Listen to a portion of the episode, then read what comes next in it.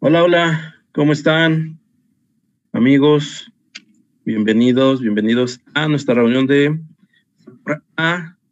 aquí en red de Facebook Live. Mi nombre es Fer Hernández, ya me conocen. Eh, gracias por estar aquí, gracias a todos los que hoy nos están, nos están viendo. me gustaría eh, mandarles un saludo a la distancia otra vez y comentarles que tenemos eh, algunos anuncios, ¿no? Desde acá, mire, estoy desde las, las Islas Caimán. Ah, no es cierto. desde acá andamos. Eh, Vamos a ver, tenemos algunos pequeños anuncios rápido. Tenemos arte profético los sábados a las 3 de la tarde. Eh, me parece que ahorita se están haciendo por eh, vía Zoom. Entonces, eh, si tienes alguna duda, escríbenos allá abajito y con gusto estaremos mandando la información de arte profético, que está muy bueno. No, no, no es por nada, no es por nada, pero Está muy bueno lo que es arte profético ahorita, ¿vale? Y tenemos también nuestras redes para que nos sigas, por favor. Si gustas, si te gusta nuestro contenido, si te gusta lo que estamos haciendo, eh, estamos en Facebook, Instagram, Twitter, en Spotify y, y, ya estamos por fin, bueno, no por fin, pero ya estamos anexados también en Amazon Music para que todos los eh, todas las pláticas que se están subiendo ahí las puedas volver a escuchar y si quieres volver a, este, o quieres compartirla con alguien, eh, lo puedes hacer, ¿no? Ahí tenemos los, los puntos, eh, los, las redes que tenemos para que tú te eh, juntes. Y este, también tenemos, obviamente, nuestros diezmos y nuestras ofrendas. si quieres necesitas la cuenta, ya sabes, aquí te va a aparecer. Y si no, búscanos en el boot que tenemos de Innovando, eh, que es una maravilla. O sea, todo lo que tú necesites está ahí. Todo lo que quieras buscar, ahí le pones la palabrita y en segundos te lo da, en segundos. ¿Vale? Y este, no te olvides de hacerlo. Realmente creo que es una gran, gran bendición poder eh, diezmar, ofrendar, aunque la situación tal vez no sea la más idónea en muchas, en, muchas circunstancias, eh, no lo dejemos de hacer. Y en este caso de los diezmos, déjame rápidamente orar por, por tus diezmos y ofrendas, que está la cuenta para que tú puedas hacerlo. Señor, en el nombre de Jesús, gracias por cada uno de los que están viendo este, esta transmisión. Te pido que seas tú su proveedor, Señor, en todo tiempo, Señor, no solamente de algo monetario, sino de algo que llene su alma y su Espíritu, Señor. Sé tu Dios, nuestro buen pastor que nos lleva pastos verdes.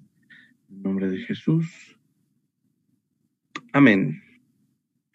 Y vamos a ver un poquito si nos dejan ahí todavía un segundo más la, la cuenta para que esté ahí.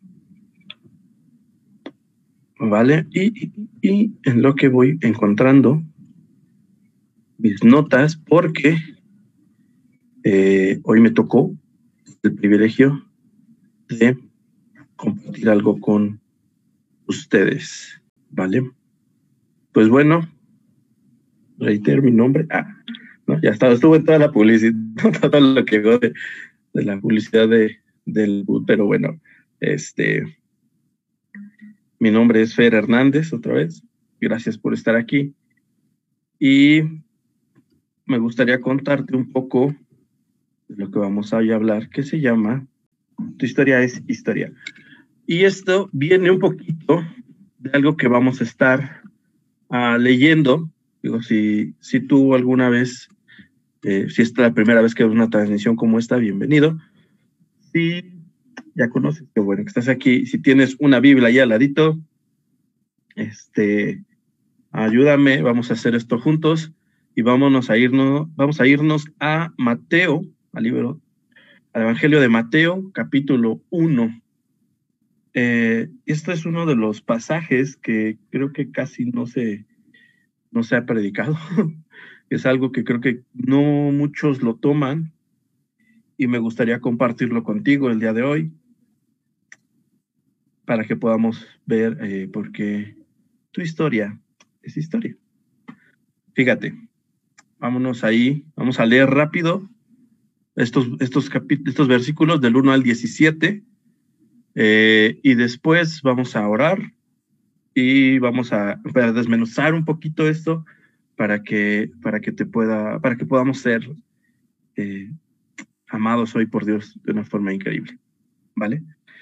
Fíjate, Mateo 1, versículo 1 al 17, dice, genealogía de Jesús, genealogía de Jesucristo, perdón. Libro de la genealogía de Jesucristo, hijo de David, hijo de Abraham. Abraham fue padre de Isaac, Isaac de Jacob y Jacob de Judá y de sus hermanos. Judá fue padre de Fares y de Sara, cuya madre fue Tamar. Fares fue padre de Esrom y Esrom de Aram. Aram fue padre de Aminadab, Aminadab de Nazón y Nazón de Esrom de Aram. Aram fue padre de Aminadab, Aminadab de Nazón, ah, y Nazón de Salmón. Salmón fue padre de Boz, cuya madre fue Rahab. Boz fue padre de Obed, cuya madre fue Ruth, y Obed fue padre de Isaí. Isaí fue padre del rey David. Eh, las mañanitas, ah, cierto. David fue padre de Salomón, cuya madre Betsabé había sido mujer de Urias, y Salomón fue padre de Roboam, Roboam de, de Abías, Abías de Asa, Asa fue padre de Josafat, Josafat de Joram, Joram de Usías, Usías padre de Jotam, Jotam de Acaz y Acaz de Ezequías. Ezequías fue padre de Manasés, Manasés de Amón y Amón de Josías. Josías fue padre de Jeconías y de sus hermanos durante la deportación de Babilonia. Después de la deportación de Babilonia, Jeconías fue padre de Salatiel y Salatiel fue, padre de Zorobabel. Zorobabel fue padre de Abiud, Abiud de Eliakim, Eliakim de Azor, Azor fue padre de Sadoc, Sadoc de Akim, Akim de Eliud, y Eliud fue padre de Eleazar, Eleazar de Matán, Matán de Jacob, y Jacob fue padre de José, el marido de María, del cual nació Jesús, llamado el Cristo. De manera que todas las generaciones, desde Abraham hasta David, son 14, desde David hasta la deportación de Babilonia, 14, y desde la deportación de Babilonia hasta Cristo, Jesús, 14. Y yo leyendo esto me acordaba de la canción, no sé si llega esa cosa de esa, esa cancioncita toda extraña de quién sabe quién le dio quién sabe quién. Y dices, de todos estos brothers, ¿qué onda, no? O sea, ¿quiénes son? ¿Por qué, por qué los otros evangelios empiezan de otra forma, no? ¿Y por qué este cuate Mateo de repente agarra y, y, mete a Jesús y pone toda su genealogía y pone, este, pues que vino de acá, ¿no? De, de uno a otro, a otro, a otro, a otro, ¿no? Y si a lo mejor te estabas buscando un nombre para, para alguien, pues aquí tienes una gran cantidad de nombres, así todos bien extraños. Pero sabes, cada una de las personas que está en este, en este punto es, fue necesario para que eh, Jesús pudiera nacer en este mundo. Y, y es interesante empezar a ver por qué Mateo agarra y pone lo primero que es, dice el libro de la genealogía de Jesucristo, hijo de David, hijo de Abraham. Y entonces dice, pues, pues yo a lo mejor si has leído alguna vez, ¿no? O te, has eh, eh, escuchado alguna vez estos nombres, dices, pues Abraham fue primero que David, ¿no? O sea, ¿por qué David está poniéndolo antes de Abraham? ¿O por qué, este, por qué dice que es hijo de uno y hijo de otro? ¿Sabes? Es que Mateo quiere primero eh, indicar que Jesús es la respuesta al cumplimiento de una profecía de la simiente de David. Ajá, era el Mesías prometido, lo que significaba que él era de, esa simiente de David, en aquel dijo, tú siempre va a estar un hijo en tu trono y va a ser para siempre, ¿no? Pero algo, algo es interesante en eso, si te das cuenta, la mayoría de todos los hijos que están aquí o de la gente que está relacionada una con otra, eh, son padres con hijos, padres con hijos, madres con hijos, ¿no? Y, dice aquí que, que José era el marido de María, ¿no? Del cual nació Jesús, le dice, pero sabemos que Jesús no es hijo de José, lógico, pues no, pero es adoptado, es incrustado en la descendencia de David a través de la adopción de José, pero también algo interesante es que María también era muy, muy un, familiar cercano de, José, entonces posiblemente también era de la sangre de, esa parte. Pero la evidencia más, más, fidedigna es que María era, era de la tribu de Aarón, era de, descendiente de Aarón, y esto también da una, una un, un, ejemplo muy padre. ¿Por qué? Porque dice que al hacer esta parte de, de enfocar a David, de enfocar a Abraham, es un efecto en el plan providencial de Dios, que de una u otra forma une la sangre real y la raza sacerdotal, lo junto, los dos, en un sola, una sola persona que es Jesucristo. Y es ok, entonces Jesús está en otro nivel, es otra cosa, nos han dicho que es otra, que, que Jesús es diferente, que es otra cosa. Sí, Jesús es hijo de Dios y, y él vino a hacer muchas cosas, pero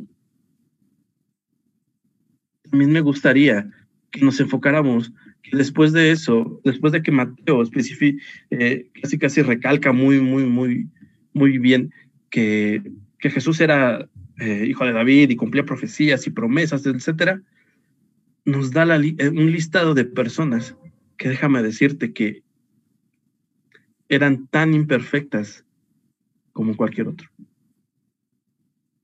Era, era gente que, que había pasado por situaciones que tú dirías, yo no quisiera gente así en mi familia, te lo prometo, o sea, dirías, no.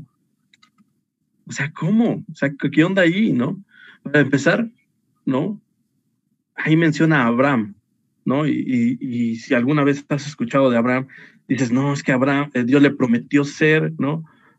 Su descendencia iba a ser como la, arena del mar y que iba a tener muchos hijos y una nación poderosa y shalala. Sí, pero ¿qué crees? Abraham, dentro de las cosas que le pasaron o que él decidió hacer, es que dos veces presentó a su esposa Sara como su hermana. Y esto por miedo, para que no pudiera él ser, eh, para que no pudieran matar por su esposa. O sea, dices, ¿qué onda?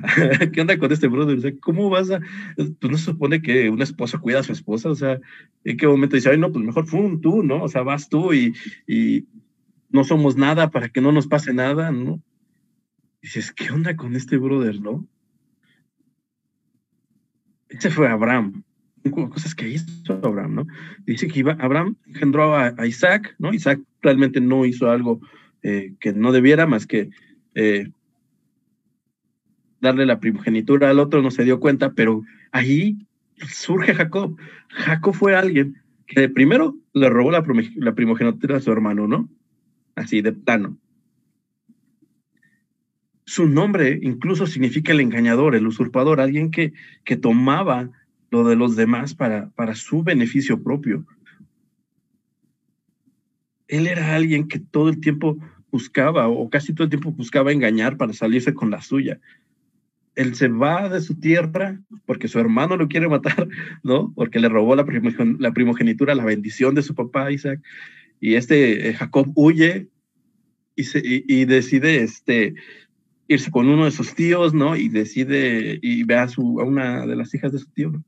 dice, ay, yo me quiero casar con esa chava y su tío le hace ahí un rejurge y le da otra hija y dice, bueno, ¿quieres a la buena? Pues trabaja otra vez otro tiempo, ¿no?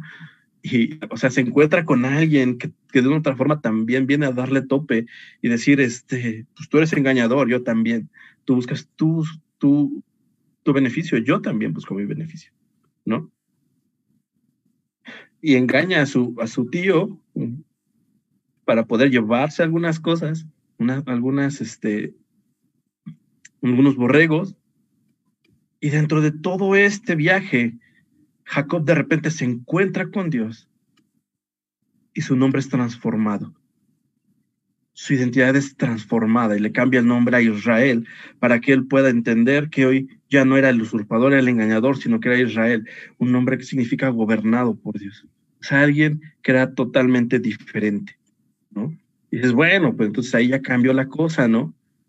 Pero Jacob, dice ahí, vamos a seguir viendo algunos ejemplos, que Jacob tuvo eh, a sus doce hijos, las doce tribus de, Israel salieron de, de, aquí, de Jacob, y uno de ellos fue Judá, ¿no? Y ahí dice Judá, ¿no? Isaac, eh, Abraham, Isaac, Jacob, Judá, ¿no? Y Judá no era el primero de los hijos, Algo interesante en esto es que generalmente siempre se ponían las genealogías judías al primogénito, al primer hijo, pero en este caso ponen a Judá.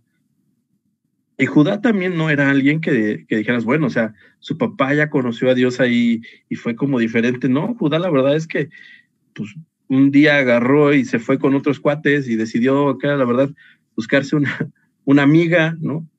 Una, una chica de la vida galante, y, hace un trato con esta chica y le deja unas cosas, ¿no? Y de repente regresa a su casa, ¿no? Él tenía unos hijos, sus hijos se casaron con una, con una chica que se llamaba Tamar. Eh, el primer hijo, no, el primero se casó con Tamar, muere el hijo y entonces la tradición era eh, que el siguiente hijo eh, se casaba con la esposa que se quedó para que diera descendencia y se muere ese otro y al final este, le queda uno y dice, Judá, no, sabes que ya no te voy a dar a mis hijos, quién sabe qué les haces, no te lo voy a dar. Y Tamar quiere tener descendencia de parte de, del linaje de Judá. Y esta chica buena onda que de repente se encuentra a Judá y que deja ahí algunas cosas con ella, eh, resulta ser Tamar. Y Tamar tiene un hijo. De hecho, tiene dos hijos, creo, de, de Judá. O sea, se embarazó de su suegro, ¿no? Entonces, ¿qué onda? O sea, qué historias tan raras. ¿Por qué? ¿Por qué hay este tipo de historias aquí? ¿No? ¿Qué onda, no? Y entonces, fíjate, entonces Tamar a este, tiene hijos con Judá, que es Fares y Sara, ¿no? Fares fue padre de Rom, shalala, y de ahí nos vamos a ir a que de esa parte, de esa descendencia de Tamar con Judá, o sea, de, suegra con no era ahí, pum, pum, pum, sale Boz, ahí tenemos Salmón fue padre de Boz, cuya madre fue Rahab. Y Rahab, Rahab fue una prostituta, ¿sabes? O sea, Rahab fue eh, una prostituta que, unos cuates que, que Josué mandó ahí con ellos, eh, se las encuentra y les ayuda a, ocultarse. Y ella decide eh, ayudar a los, a los espías. Y le dice, ¿sabes qué? Yo te cubro, pero tú cuida a mi pueblo cuando ustedes vengan a invadir esta parte, ¿no? Y entonces dices, ok. Ahora ya tenemos una situación familiar extraña y luego ahora una prostituta, ¿no? ¿Qué, pasa en esta descendencia, en este linaje? Yo sería, no, yo, es gente que yo no quiero tener aquí, o sea, yo, no quisiera que no, este, que no existiera casi casi en mi familia, ¿no? La verdad es que dices, oye, ¿qué onda, no? Pero de esta, de esta parte de Rahab sale vos, que tiene un hijo que se llama Obed, con Ruth. Y Ruth también no era una mujer que dijeras, no había hecho algo tan malo, pero era una mujer que primero eh, descendía de un, de un incesto. De o sea, ¿cómo? ¿No? Sí, o sea, Ruth pertenecía a la tribu, una tribu que se llamaba Moabita, y esa tribu era descendiente de, de Lot, que Lot era un, este, sobrino de Abraham, y se había quedado sin esposa, nada más tenía dos hijas, y de repente sus, una de sus dos hijas dice, no, pues no podemos quedarnos sin nada, vamos a emborrachar a mi papá, y nos acostamos con él. dices, ¿qué onda? no sé si te está costando trabajo decir, ¿qué onda con todos estos cuates? Entonces de ahí nace Moab, y sale esta tribu de, de Moabita, y de esa tribu Moabita sale Ruth. Pero, ¿sabes? Ruth se casa y tiene una suegra eh, que se llama Noemí, y de repente a Noemí se le muere su esposo, se le mueren sus hijos, nada más queda Ruth y otra, no me acuerdo llama la verdad la otra chava, que, que la otra chava dice, no sabes qué, yo me voy, ay, ustedes saben qué onda, y, y Noemí le dice a Ruth, ¿sabes qué? Pues si tú no quieres estar conmigo, estás en todo tu derecho, yo me voy a regresar a, a, mi pueblo en Israel, eh, porque pues ahí a ver qué encuentro, ¿no? Y ella, y Ruth dice, ¿sabes qué? No, yo me voy contigo Dios va a ser mi Dios y voy a estar contigo, ¿no? Y ella decide eh, volverse parte de este pueblo de Israel. No sé cómo está apareciendo todo esto, pero dices, ok, ya las primeras familias son un desastre, la señorita Laura estaría fascinada con esto, sea, tendría material para rato, ¿no? Y dice entonces aquí que de, de esta parte de, de Rudy Boss nace Obed, y de Obed nace eh, Isaí, e Isaí engendra a David. Isaí también, ¿no? Es alguien que es una blanca palomita. O sea, la verdad es que Isaí tenía varios hijos y de repente llega un profeta que se llama Samuel y dice, ah, uno de tus hijos va a ser el nuevo rey. Y este, y dice, ah, sí, aquí tengo mi gala, ¿no? De hijos, pero falta uno. Y ese, ah, pero es que ese uno es X, ¿no? O sea, un papá que está despreciando a su hijo, que es David, ¿no? Samuel dice, no, yo quiero verlos a todos, ¿no? Y cuando llega David, ya ve a, eh, Samuel ve a David y dice, es este, ¿no? Y todos así de, oh, manches, ¿cómo crees? Pues ese qué, ¿no? Pues ese qué onda, ¿no? Y no, es que él va a ser el rey de Israel, ¿no? Entonces, este, dices, ok, como papá, ¿no? O sea, desprecia uno de sus hijos, qué, qué loco.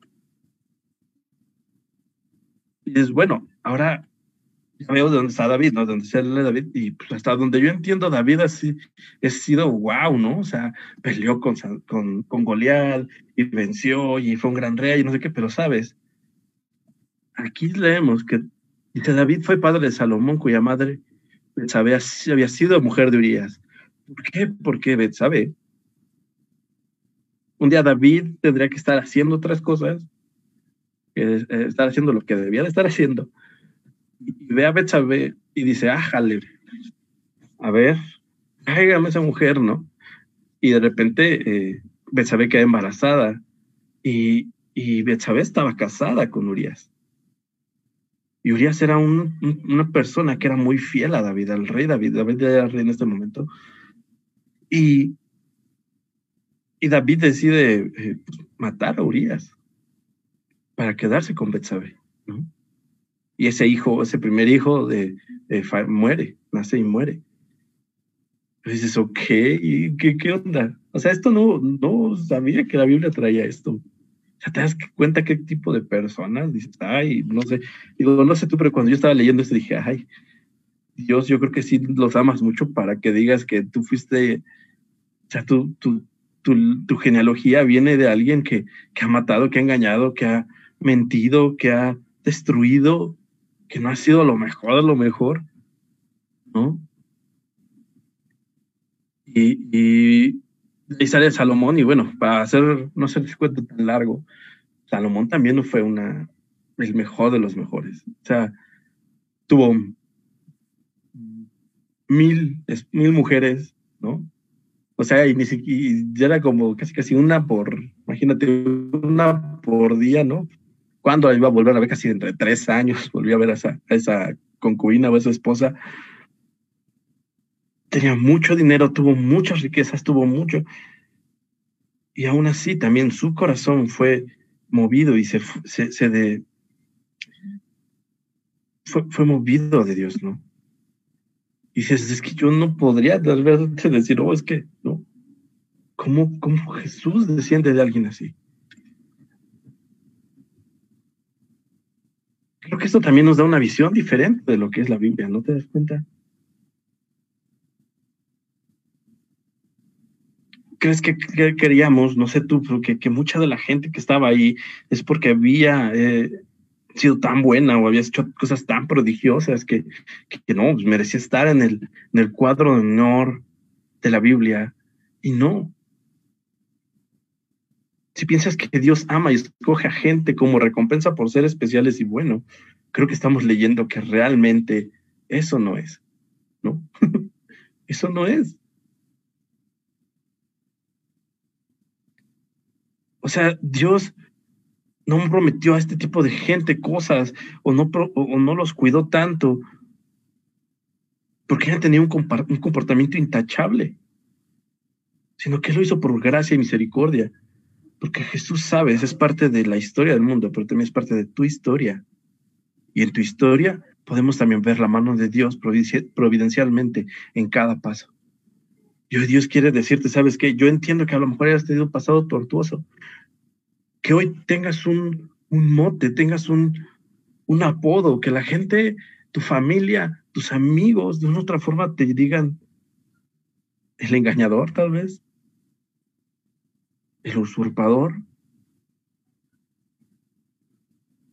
la oveja negra, no sé, el, el no deseado. Y quiere que todo eso diga, sabes que eso es historia. Hoy quiero darte un nuevo comienzo.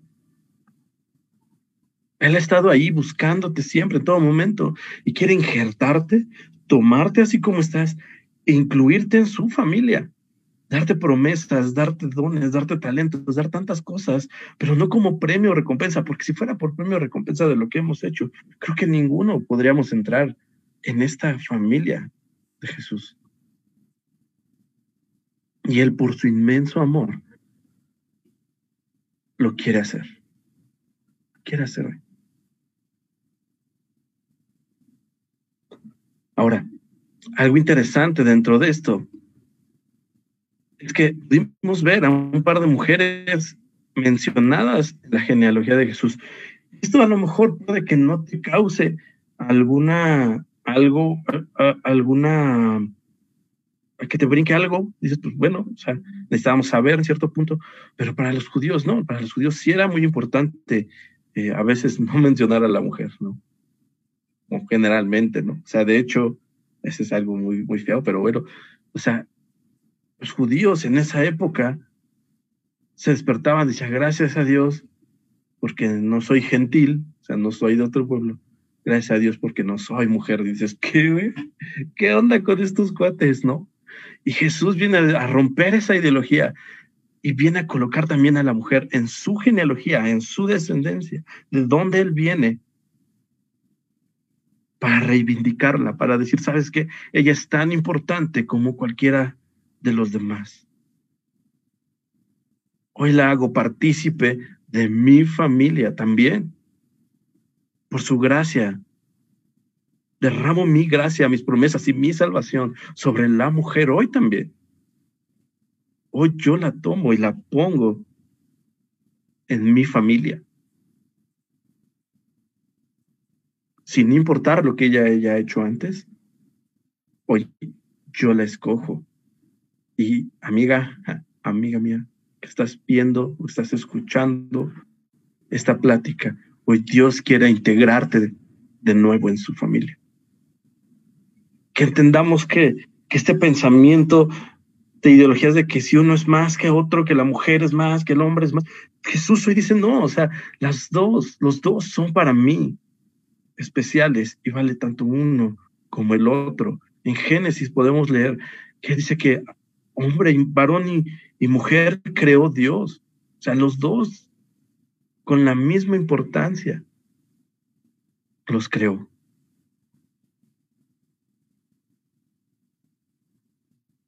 Y, esto es increíble, saber cómo Jesús de todo eso escoge a esas personas y decide hacerlas parte de su familia, o decide hacerlas parte. porque encontró en estas personas un lugar donde derramar su gracia, su amor. Y hoy quiere hacer eso contigo. Si tú has estado lejos o si tú no conocías de Jesús, hoy quiere Él decirte, sabes, yo quiero derramar en ti por primera vez mi gracia y mi amor sobre ti. Y si te ves alejado un poco, Dios, Jesús quiere decir también hoy, ¿sabes qué? Quiero a ti de nuevo limpiarte y volver a llenarte de gracia y de amor. Porque si vemos nada más estos pequeños 17 versículos, ¿no? O sea, aquí resumimos prácticamente casi mucho del Antiguo Testamento. O sea, podemos ver que Dios usa a los débiles e imperfectos para hacerlos fuertes y admirables en su nombre. O sea, no por lo que ellos fueron, no por sus ganas, no por su fuerza, no por su inteligencia, sino que Él decidió tenerlos y amarlos y ponerlos. Y hoy quiere hacerlo contigo. Quiere regresar contigo a decir, ¿sabes qué? Vente a mi familia de nuevo. Este es tu lugar, ¿no? Ahora sí que y esta sí es tu familia, ¿no? esta sí es tu familia. Aquí perteneces. Incluso Jesús, creo que resume toda esta parte. Yo me imagino que él ya sabía que Mateo iba a escribir sobre estas personas. Y Jesús da una parábola del hijo pródigo. Una parábola del hijo pródigo donde, donde él cuenta de alguien. Pero lo importante de esta parábola, no te la voy a contar, ya la hemos escuchado muchas veces. Creo que, aunque no hayas leído alguna vez la Biblia, o es la primera vez que escuchas un, mensaje así, creo que, que has escuchado del hijo pródigo. Lo que importa en esta historia es que no importa, no importa lo que hayas hecho. Regresa a casa, regresa a tu familia. Ese es tu lugar. Ese es tu lugar. Jesús es tu lugar.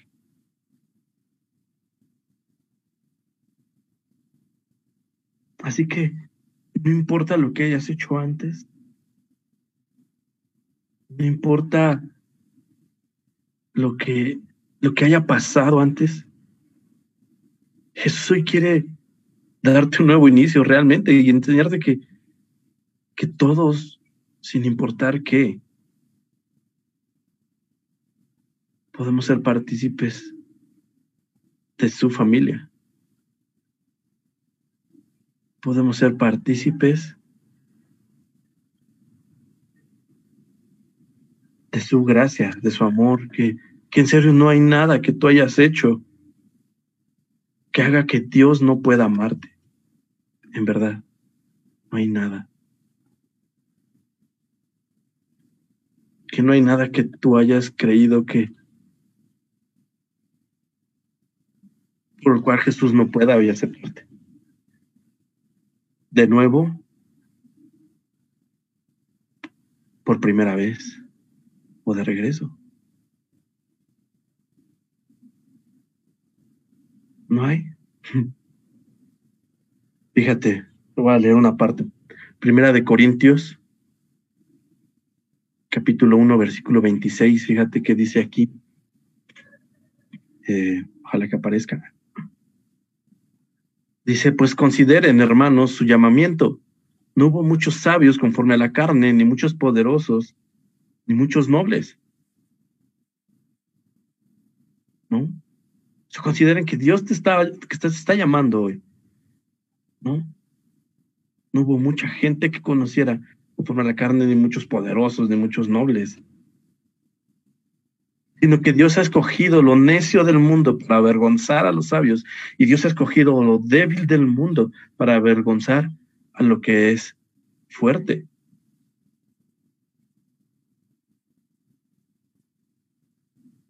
Y si a ti, te llaman el necio, no, Dios te está llamando, te está escogiendo para, para enseñar que sí es real y que puede cambiar una vida que a lo mejor tú crees que, que es la peor del mundo. Dios ha escogido a esto, a lo débil, ¿no? Dios ha escogido lo vil y lo despreciado del mundo, lo que no es para anular lo que es. O sea, si, si volvemos a, esta parte de Mateo, sabemos que, que sí, o sea, ahí pues, de todo, ¿no? En, su en la genealogía de Jesús había de todo. Y que esto Dios lo escogió. Dios lo escogió para mostrarnos que Él quiere injertarnos en su familia, que Él quiere hacer de ti una persona nueva, alguien que, que va a ser transformado y de impacto para el lugar donde está la familia en la que está. Y mostrar que Dios es real y puede hacer tantas cosas. Que no importa, reitero, lo que hayas hecho antes, lo que estés haciendo hoy o lo que vas a hacer mañana, Jesús te ama y quiere estar contigo, quiere darte un lugar con Él en su corazón en lo que Él es. Que lo puedas experimentar de una forma tan real. que puedas decir, llegué a casa. Este es mi lugar. Esto es lo que yo necesitaba.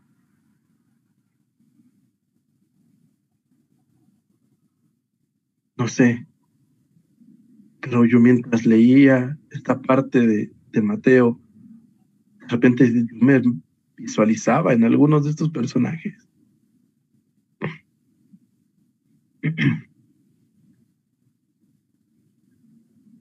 Y Dios decía, pero yo te he injertado en un nuevo nacimiento. Amigo o amiga, ¿no? Que nos estás viendo. Si es la primera vez que tú escuchas un mensaje así, hoy Dios quiere decir, ven, ven conmigo, anéxate a mi familia. Anéxate a mi familia. Porque tienes un fin.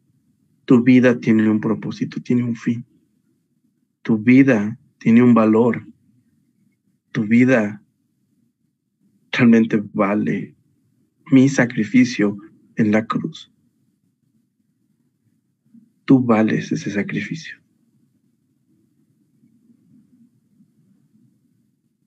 Y si reitero es la primera vez que escuchas esto,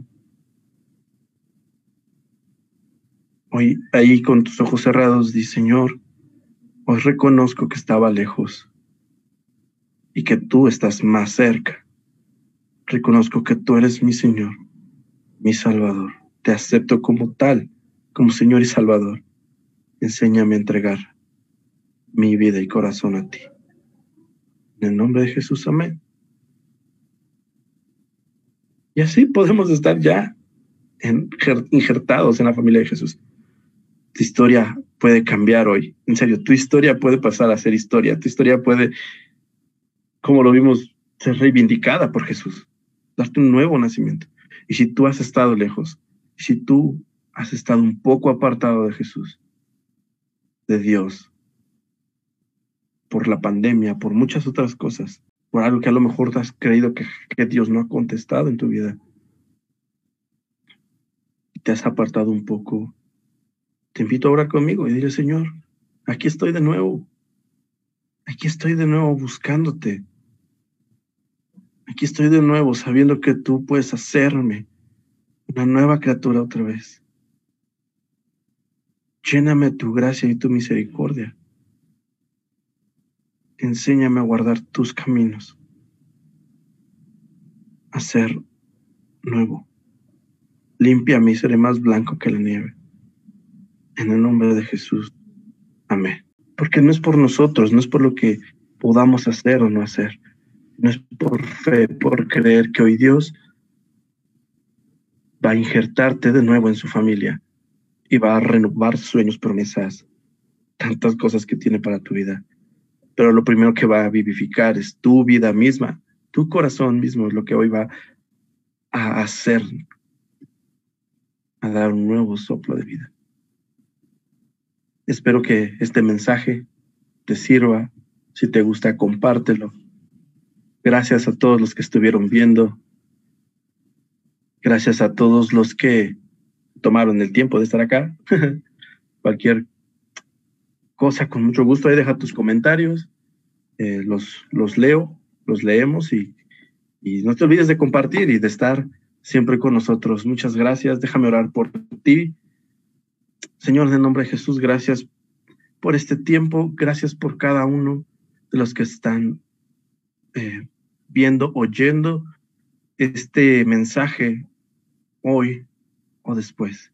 Gracias por cada uno. Hoy te pido que seas tú en sus vidas, Señor, que seas tú en sus corazones y que seas tú renovando su mentalidad y derramando gracia, amor y misericordia en sus vidas en todo tiempo, recordándoles que no hay nada, Señor, que te aleje, que no hay nada, Señor, que nos aparte de ti. En el nombre de Jesús. Amén. Y gracias, cuídense mucho, bendiciones.